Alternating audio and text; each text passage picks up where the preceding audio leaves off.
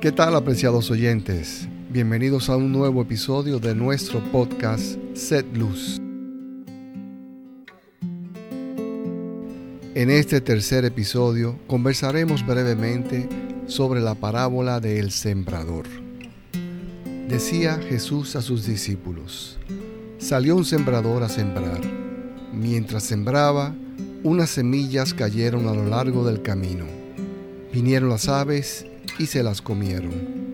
Otras cayeron en pedregal donde no tenían mucha tierra y brotaron enseguida por no tener hondura de tierra.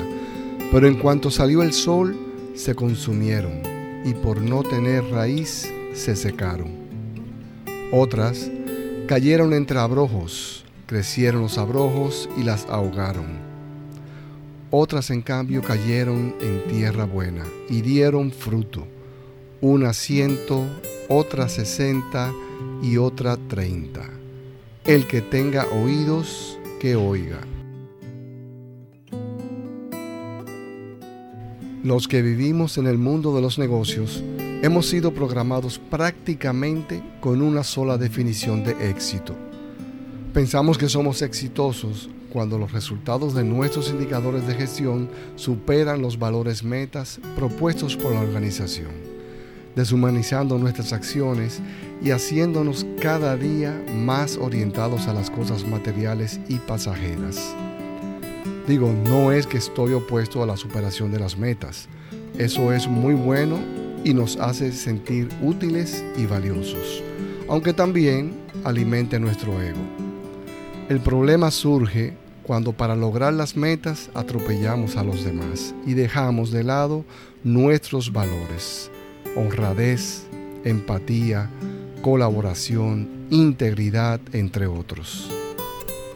Sin darnos cuenta, nos hemos ido alejando de lo que fue nuestro origen, de nuestro verdadero propósito de vida, amar a Dios por sobre todas las cosas y a nuestros semejantes como a nosotros mismos. Muchos han elegido parecerse a las semillas que cayeron en el camino. Ellos van donde los lleve la corriente, como barquitos de papel en los ríos. Otros, en cambio, se inician en las empresas con gran entusiasmo, pero en poco tiempo sacan los colmillos y asumen una posición de arrogancia y falsa apariencia. Se hacen ver como los imprescindibles y de mayor valor para la empresa.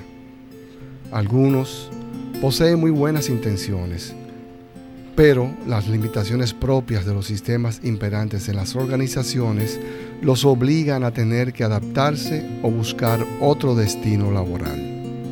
Lamentablemente, la mayoría de estos optan por adaptarse. Unos pocos nos aferramos a nuestros valores cristianos y en lugar de ceder a las ambiciones desmedidas y ansias de poder, Preferimos colaborar con los demás poniendo a su servicio nuestros talentos y experiencia, creando un ambiente donde realmente se disfrute el trabajo.